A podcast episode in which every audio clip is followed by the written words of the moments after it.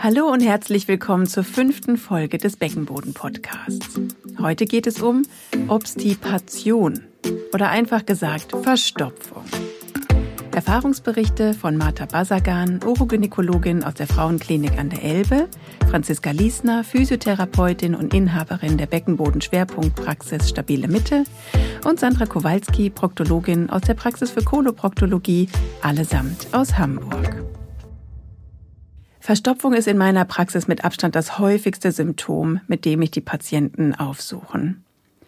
Die Ursachen sind sehr vielfältig, aber am häufigsten zu nennen ist ballaststoffarme Ernährung, viel zu wenig Flüssigkeit und viel zu wenig Bewegung. Mhm. Auch ein sehr ausgeprägtes Symptom ist die Unterdrückung des Stuhlreflexes. Wir haben keine Zeit, um auf die Toilette zu gehen. Wir halten ein. Und somit wird der Stuhl immer weiter eingedickt und man hat eine Verstopfung kreiert. Natürlich gibt es auch neurologische Erkrankungen. Es gibt auch Nebenwirkungen von Medikamenten oder Stoffwechselstörungen, die eine Rolle bei der Entleerung spielen können und zur Verstopfung führen können. Das sind sogenannte sekundäre Ursachen. Bei vielen kommt die Verstopfung auch bei Veränderungen der Lebenssituation vor.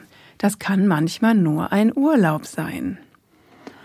Ab wann spricht man eigentlich von einer Verstopfung, Sandra? Also irgendwie finde ich ja auch, jeder Mensch hat doch auch mal einen festen Stuhlgang, ne? Absolut. Mal einen festen Stuhlgang zu haben, ist überhaupt nicht krankhaft. Mhm. Von einer chronischen Entleerungsstörung sprechen wir nach den sogenannten Rom-4-Kriterien bei drei Monaten weniger als drei feste Stühle pro Woche.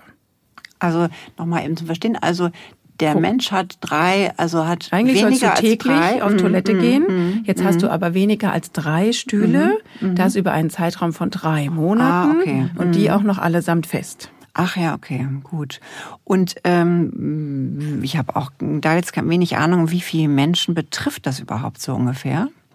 Also wie viele, das ist ja eine riesige Dunkelziffer. Aber wenn man so im Durchschnitt schaut, dann sagt man so 15 Prozent der Allgemeinbevölkerung. Insgesamt doppelt so viel Frauen wie Männer. Oh. Aber tatsächlich von dem Alter, Kleinkind bis Erwachsen und hohes Alter. Also da ist wirklich in jeder Lebenslage, in jedem Lebensjahrzehnt mhm. kann man das nachforschen, nach, kann man das, kann man das ähm, diagnostizieren. Mhm. Ich habe das Gefühl bei mir in der Sprechstunde, dass jede zweite Frau ja. Ja. an Obstipation leidet. Ja. Und wenn man genauer nachfragt, schon seit Jahren. Ja, mhm. die haben sich daran gewöhnt. Ne? Mhm. Die kennen das manchmal gar nicht anders. Viele meiner Patientinnen sagen auch, ach, das habe ich schon seit der Kindheit. Mhm. Die kennen das einfach gar nicht anders. Ne? Und äh, Sandra, warum konsultieren dich die Patientinnen? Ich meine, mehr Ballaststoffe, das liest man ja in jede Frauenzeitschrift oder so Wasser trinken. Ähm, ist das nicht selbsterklärend? Ja, eigentlich schon, genau. Also ähm, das stimmt natürlich. Also im Prinzip kann, könnte man es sehr einfach behandeln. Nichtsdestotrotz haben die Patienten ja wirklich ein Unwohlsein. Die haben einen geblähten Bauch, die haben Schmerzen im Bauch, die versuchen täglich auf die Toilette zu gehen. Unter heftigstem Pressen bekommen sie den Stuhl einfach nicht raus. Und zum Arzt geht man dann, wenn es wirklich schmerzt oder gar blutet. Dann sucht man den Arzt auf. Hm. Und äh, also jetzt die, die Patientin mit der Verstopfung, die kommt dann zu dir. Was, was machst du dann? Wie geht das dann? Was, was, was machst du genau mit der? Mhm. Also erstmal erhebe ich eine ganz genaue Anamnese und ich erfrage das Stuhlverhalten. Wie oft pro Woche? Welche Konsistenz? Wir haben so eine sogenannte Kackerkarte. so nennt ihr das wirklich? Und auf der Kackerkarte steht das da auch drauf? Offiziell heißt es Bristol Stool so, Scale. Ah, okay. Und da sind dann sozusagen äh, sieben verschiedene Stuhlkonsistenzen abgebildet. Und dann kann man erstmal so ein bisschen gucken, was ist es? Knödelig wie Hasenköttel oder mhm. hat es noch eine ganze Form? Naja, das kann man mhm. dann da auf den ganzen Bildern so ein bisschen mhm. beschreiben.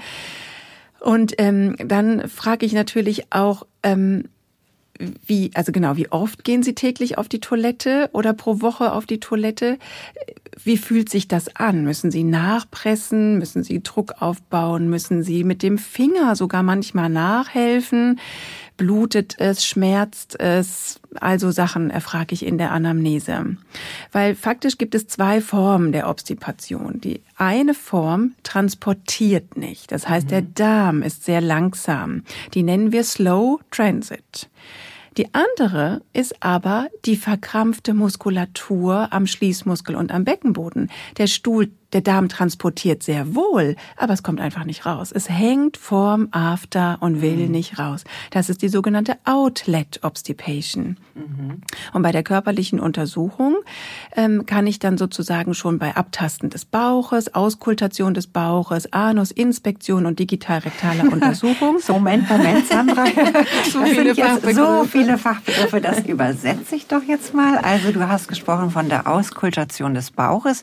Damit äh, äh, horch ich auf horcht, die Darmgeräusche. Genau, du horchst, genau. ob der sozusagen, wenn du Geräusche hörst, weißt du, der ist ja relativ aktiv, der Darm, genau. oder auch weniger. Genau, bei dieser Slow Transit Obstipation ist er dann eher leise und leise. bewegt sich eben nicht so mhm. gut, genau. Mhm. Und dann hast du von der Anus, was hast du gesagt, Anusinspektion, du meinst, wie der After aussieht, genau, würdest du damit genau, sagen? Das, genau, die mhm. Inspektion von außen. Von außen? Bevor ich dann mhm. sozusagen mit meinem Finger digital mhm. den After austaste. Ah, okay, gut. Das heißt, also. du untersuchst auch eine Scheide, wenn du digital untersuchst? Nein, das machst bin, du nicht. Du ich bin nur Proktor. Also als Weil es gibt ja, wir hatten, genau, ja. wir hatten ja unsere äh, andere Folge auch über das Zensus gesprochen. Ja. Häufig ist auch, wenn eine Dame eine Scheide sich wölbt und dann praktisch der Stuhl im falschen Tasche landet. Genau, genau, mhm. absolut. Aber Martha, ne? da muss ich mal ganz kurz nachfragen. Also wir als Physios untersuchen beides von vorne und hinten. Wie ist das bei euch eigentlich? Wir untersuchen auch rektal ja. und äh, auch äh, vaginal. Ah, okay. Genau, also man hört auch manchmal das Wort bimanuelle Untersuchung, bimanuelle, ne? dass man sozusagen, das? dass man beide Finger benutzt, rechts und links,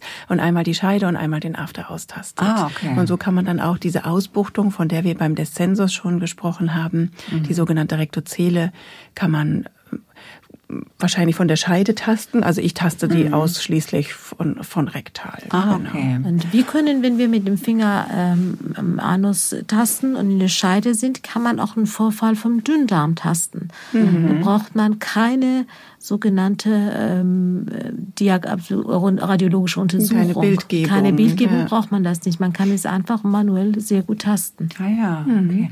Und Sandra, wenn du also austastest, diesen Analkanal austastest, auf was achtest du denn da? Genau, also erstmal bekomme ich einen guten Eindruck vom Schließmuskeltonus. Wie, mhm. wie, wie angespannt ist der? Mhm. Ähm, meistens ist er nämlich bei, bei dieser Outlet Obstipation viel zu hoch. Ja, also ich lasse die Patienten anspannen und wieder entspannen und guck sozusagen, wie bewegt sich der Muskel.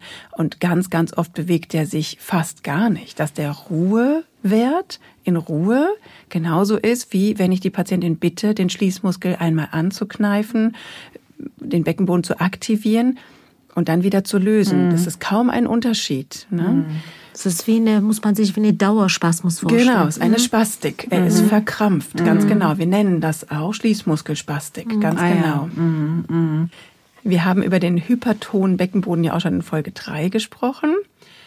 Und wenn ich dann sozusagen ähm, ein, eine Idee habe, die Schließmuskulatur und Beckenbodenmuskulatur ist verkrampft, dann besteht die Therapie aus Dehnen, Lockern, Physiotherapie, ja. Toilettentraining und damit kann man schon zwei Dritteln der Patientinnen helfen. Das ist schon mal, das hört sich schon mal richtig prima an, ne? Das ist gut. Also das mhm. ist, mhm. das ist wirklich ganz gut. Das erlernt man natürlich jetzt auch nicht sofort. Nee, ne? Das, das muss man ein bisschen richtig. üben. Richtig und genau. Und wie ist das dann bei der Slow Transit Obstipation oder Obstipation oder wie? Genau. Und bei der und bei der Slow Transit, also wenn der Darm lahm ist sozusagen, das behandelt man ganz anders. Also der der ähm, Bauch ist oft, da ist Totenstille im Bauch. Der, der Darm bewegt sich fast gar nicht. Also er transportiert einfach nicht so gut. Mhm. Und dann kann man eine Stuhlwalze tasten.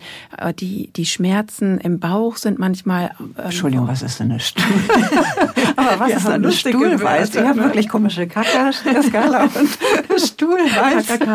Ich denke immer schon, wir als Beckenboden-Physiotherapeuten, wir haben eigenartige Wörter, aber das ist heute noch richtig schön, dich ja, zu hören. Genau. Also was Stuhl ist eine Stuhlwalze? Stuhlwalze ist, dass der Stuhl sozusagen sich ansammelt. Ne? Ah, das ist ja. sozusagen meist im linken Becken, äh, im linken Abdomen, Mhm. also im linken Bauch, dass da richtig wenn du das den Bauch untersuchst und hier wirklich den Darm so abtastest, dass Mhm. du wie um so ein Seil, so ein Seil herumtastest. Mhm. Ne? Das ist auch ein Zeichen für eine Verstopfung. Und oft klagen die auch über ganz dolle Blähungen. Und das fragen sie mich dann immer. Ja, ich habe Verstopfung, aber ich habe auch immer so starke Blähungen. Und das erkläre ich den Patientinnen dann immer so. Der Darm hat zwei Möglichkeiten, den Stuhl rauszutransportieren. Er kann entweder den Darm, den Darminhalt rutschiger, also schleimiger machen, oder er kann Druck aufbauen und Luft produzieren. Und natürlich ist auch der Darm Inhalt, die Essensreste, die lange im Darm verbleiben, weil man sie ja nicht täglich entleert, werden natürlich weiter verstoffwechselt und man produziert noch mehr Gase. Das ist natürlich rein physiologisch. Genau. Und dann eine Sache, die ich nochmal beschreiben möchte, ist, dass es auch so etwas gibt wie eine Überlauf ähm, Enkopresis nennen wir das. Also das ist, das bedeutet, dass der Darm eigentlich verstopft ist und man gar nicht auf Toilette gehen kann. Und trotzdem hat man eine kleine Stuhlspur in der Unterhose. Das nennt man auch Säuling oder Stuhlschmieren. Und das ist sozusagen schleimiger Stuhl, der an den Seiten vorbei rinnt und den Weg nach außen schafft, obwohl man eigentlich den Hauptteil gar nicht entleert. Genau, oder man muss eben beim Austasten auch immer auf diese Rektozele achten, die du eben schon angesprochen hast. Ja, da will ich noch einmal, da hatten wir kurz zum Übersetzen wieder, da hatten wir letzte Folge drüber gesprochen. Rektozele ist also diese Vor, du meinst die Vorwölbung des Mastdarms in die Scheide Genau, von hinten, das- so dass sich der Stuhlgang praktisch in diese Vorwölbung reinstülpt oder schiebt und da hängen bleibt und die Frau presst und es kommt nichts raus. Und ähm, ich, also bei uns in der Praxis stelle ich fest, dass wahnsinnig viele Frauen so eine Rektozele haben, es aber gar nicht wissen. Und äh, ja, das ist so ein diffuses Gefühl, glaube ich, auch für eine Frau. Und ähm, natürlich, wer guckt von uns auch schon nach? Also wir, klar, als Beckentherapeuten oder wir als, äh, ihr als Ärztinnen, aber ähm, welche Frau guckt schon bei sich nach und welche Frau kann sich das überhaupt vorstellen? Ich finde, die Anatomie ist da ja auch ganz schön kompliziert. Und dafür nehmen wir, glaube ich, auch noch mal einfach ein Bild in unsere Shownotes Das können wir rein, machen. nicht? dass wir Mhm. noch mal einfach ein kleines Bild, Eine schematische wir Zeichnung, wie so eine Rektozele ja, einfach aussieht. Das macht schon ganz Sinn, Ja. das einmal anzugucken. Mhm. Und Sandra, was machst du von Diagnostik bei dir in der Praxis? Genau, also es gibt das, was ich eben schon erzählt habe, also natürlich erstmal die körperliche Untersuchung und die Anamnese. Man kann Unmengen an, an bildgebenden Verfahren einsetzen. Also man kann eine Defekographie machen mit Kontrastmittel. Man kann ein dynamisches Beckenboden-MRT im, im Liegen oder im Sitzen machen. Man kann eine Kolon-Transitzeit bestimmen. Das bedeutet, wie lang braucht es vom Einnehmen bis zum Ausscheiden. Man kann einen Ballon-Explosionstest machen, um zu gucken, wann spürt die Patientin überhaupt Druck im After, damit sie überhaupt den Impuls bekommt, auf Toilette gehen zu müssen, dass der Schließmuskel sich entleert äh, oder dass der Schließmuskel sich ähm, lockert, dass man sich entleeren kann. Aber ehrlicherweise, ich persönlich, ich mache einfach Ultraschall. Ich mache einfach Ultraschall vom Bauch und vom Becken und von den Beckenorganen und dem Beckenboden. Das ist einfach, das ist immer verfügbar, das tut nicht weh und die Patientin kann auch noch mitgucken. So ist es bei uns in der Praxis auch. Einfach mit ähm, manueller Untersuchung und äh, Ultraschall kann man sich die Hälfte von diesen Untersuchungen eigentlich sparen. Sparen, ne? Ja. Das ist dann nicht so aufwendig, nicht? Mhm. Und wenn du das, also nun habt ihr, nun habt ihr das oder hast du das gemacht, die äh, Untersuchung, was empfiehlst du den Patientinnen dann therapeutisch? Mhm. Also grundsätzlich muss man natürlich die Verstopfung therapieren. Ne? Also die können einfach nicht gut auf Toilette gehen, was die Ursache jetzt erstmal ähm, beiseite gestellt. Also die drei Säulen unserer Verdauung bestehen aus gesunder, ballaststoffreicher Kost. Zum Beispiel kann man ein Porridge am Morgen essen, man kann Flohsamenschalen in ein Glas Wasser einrühren, Man kann Salat und Rohkost zum Mittagessen essen oder ein leichtes Abendbrot mit Vollkornbrot. Mhm. Dazu ist wichtig, richtig viel trinken. Viel trinken bedeutet knapp drei Liter, zweieinhalb bis drei Liter Wasser jeden Tag. Gerade wenn man an einer Verstopfung leidet, muss man noch mehr trinken. Das sind ganz oft die Patientinnen, die, ach, ich trinke gar nicht so viel. Ich trinke immer nur zwei, drei Gläser Wasser pro Tag. Die empfinden keinen Durst und vergessen das und dann haben sie eine Verstopfung. Die meisten meiner Patienten wissen tatsächlich, dass sie zu wenig trinken. Nichtsdestotrotz kriegen sie es auch nicht so richtig in ihren Alltag integriert und deshalb ist es nochmal ganz wichtig, darüber zu sprechen und sie zu zu bitten, richtig viel zu trinken, um selbst ähm, an der Therapie auch mitzuhelfen. Und dabei meine ich keine Energy Drinks, Soft Drinks oder alkoholischen Getränke, nicht, dass Sie mich hier falsch verstehen, sondern wirklich Wasser, ja, Wasser, ungesüßte Tees, Schorlen für den Geschmack. Also einfach, genau. Wie, wie ist da, also wir empfehlen da immer vor allen Dingen dieses Trinken als Mahlzeit, also trinken wirklich auch mal eine größere Menge, weil ähm, ich finde, komischerweise gerade bei Patientinnen mit Verstopfung, die kommen immer mit einer Flasche Wasser schon in die Praxis und dann trinken sie so kleine Schlückchen während, ja, während auch der, der, der, der, des Gespräches und da kommt ja aber im Grunde überhaupt nichts rein. Man hat zwar das Gefühl, man trinkt ja. was, aber das weiß ich nicht. Ja. Ich weiß nicht, ob ihr das auch so seht. Also das habe ich so jetzt im Detail mhm. noch nie mhm. mit jemandem besprochen. Mir ist mhm. einfach nur wichtig, dass die Liter reinkommen, mhm. sozusagen. Ja. Genau. Und die dritte Säule ist Bewegung. Dass man vielleicht vom Auto aufs Fahrrad umsteigt. Dass wenn man mit öffentlichen Verkehrsmitteln fährt, vielleicht eine Station eher aussteigt und die letzte Station zu Fuß geht. Ähm, dass man vielleicht mehrere Spaziergänge ähm, in, in, in die Woche einplanen kann oder einbauen kann. Und am allerbesten natürlich Sport. Es gibt auch, es gibt auch verschiedene ähm, Sportarten, also zum Beispiel auch wie Yoga gibt es auch gute Übungen, die die Darmperistaltik, also die Darmbewegung anfeuern. Ja. Franzke, ich will noch mal zurückkommen auf dieses Trinken. Ähm, mhm. Wenn man falsch trinkt, diese Schlückchenweise, ja. was du schon erwähnt hast, das kann ja auch andersrum zu einer vermehrte Harndrang führen. Das beschreiben meine Patienten. Genau. muss ich immer so oft auf Toilette. Genau, und das ist äh, auch äh, physiologisch, weil es gibt eine Verkuppelung zwischen Hirn und Blase. Und wenn man was trinkt, wird in der Blase häufig ein Reflex ausgelöst, dass man auf die Toilette muss. Mhm. Und die Menge spielt da keine Rolle, was man getrunken hat. Deswegen ist es wirklich ganz, ganz wichtig, dass man eine größere Menge trinkt, mhm. wie du es ja. beschrieben hast, 250 Milliliter, damit es was für die Niere oder für die Blase bringt. Ja. Und keine Drangsituation Mhm, Wir hatten zeitlang okay. bei uns in der Sprechstunde ganz viele junge Frauen ohne eine neurologische Erkrankung, die einfach eine Drangsymptomatik hatten. Ja. Und wenn man so ein Miktionstagebuch führt, dann sieht man, die trinken einfach alle Viertelstunde ein Schlückchen Wasser. Ja, das Emiktionstagebuch ist praktisch das, dass man äh, aufschreibt, wie viel, äh, wie oft geht man Wasser lassen und wie viel trinkt man. Nicht? Und da sieht man dieses Schlückchenweise Trinken oder das wird dann gar nicht dokumentiert. Und deshalb sage ich immer weg mit der Flasche so mhm, zwischendurch. Mhm. Lieber wirklich größere Mengen dann drei, viermal, fünfmal täglich trinken und dann aber auch richtig. Mhm. Mhm. mhm. Genau, und dann kann man den Stuhl natürlich auch ähm, weich machen. Also mhm. Flohsamenschalen sind sozusagen der natürliche Weichmacher als Quellmittel. Ähm, bei den Flohsamenschalen ist es umso wichtiger, dass die Patienten eben viel trinken, ne? weil es, weil die Flohsamenschalen können auch bei Durchfall eingesetzt werden und das kommt einfach nur auf die Wassermenge an, die man oben rein kippt, sozusagen, die man zuführt. Hat man Durchfall, dann nutzen wir eher das Wasser, was schon im Darm vorhanden ist, um dass die Flohsamen quellen und binden. Wohingegen bei Verstopfung sollen sie den Stuhl fluffiger und weicher machen, aber dafür brauchen sie eben das zusätzliche Wasser. Also ohne, ohne ähm, die Veränderung, dass man mehr trinkt, haben Flohsamen, Schalen manchmal den gegenteiligen Effekt. Da wichtig muss man gut auch, aufklären mm, auch, mm, genau. Mm, ne? Mm. Ja, ich nehme immer schon Flohsamenschalen, aber das bringt gar nichts. Das ja. höre ich auch ganz, ganz mm. oft. Ja. ja. Genau.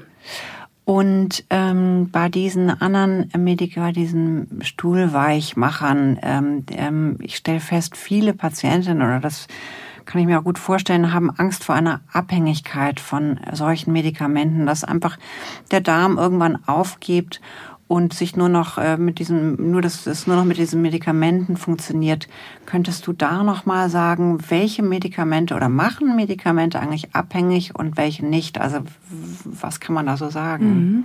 Also es gibt durchaus den Effekt, dass manche Medikamente irgendwann nicht mehr wirken. Dann muss man mal das Medikament wechseln. Ähm, es gibt durchaus Medikamente, die darf man dauerhaft nehmen. Das mhm. sind rein osmotisch wirksame ähm, Stuhlweichmacher. Die darf man eigentlich auch gar nicht Abführmittel nehmen. Das klingt immer so fatal, aber das, die wirken einfach osmotisch. Der Dickdarm, der zieht das Wasser raus in den Körper zurück und dickt den Stuhl ein. Und Makrogol, Movicol, diese osmotisch mhm. wirksamen ähm, äh, Mittel ziehen den ziehen Wasser wieder in den Darminhalt, in das Darmlumen rein. Also der umgekehrte ah, ja. Effekt. Und somit ist mehr Wasser wieder im Stuhl vorhalten, vorhanden und der, der Stuhl wird sozusagen wieder aufgelockert und man kann ihn leichter entleeren. Das hört sich sinnvoll an.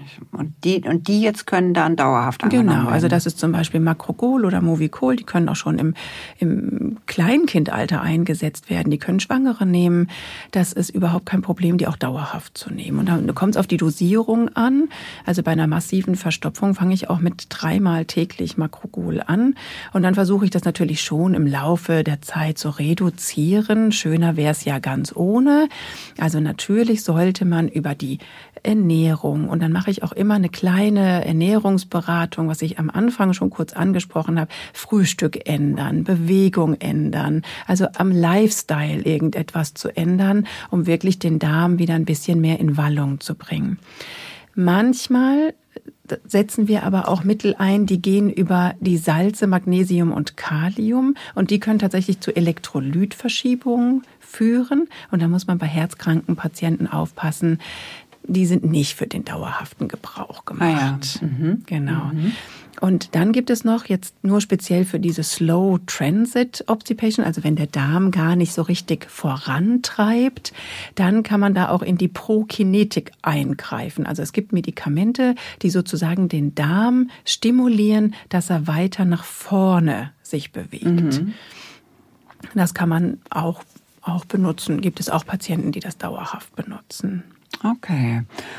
Und was äh, könntest du jetzt unseren Hörerinnen vielleicht noch so als Tipps ähm, mitgeben? Ja, also ein guter Trick ist zum Beispiel auch die Toilettenhaltung zu verändern. Man kann die Knie anheben, aber zum Beispiel ist auch Irrigation eine sehr, sehr gute, einfache Durchführung. Das bedeutet, man spült den Darm aus.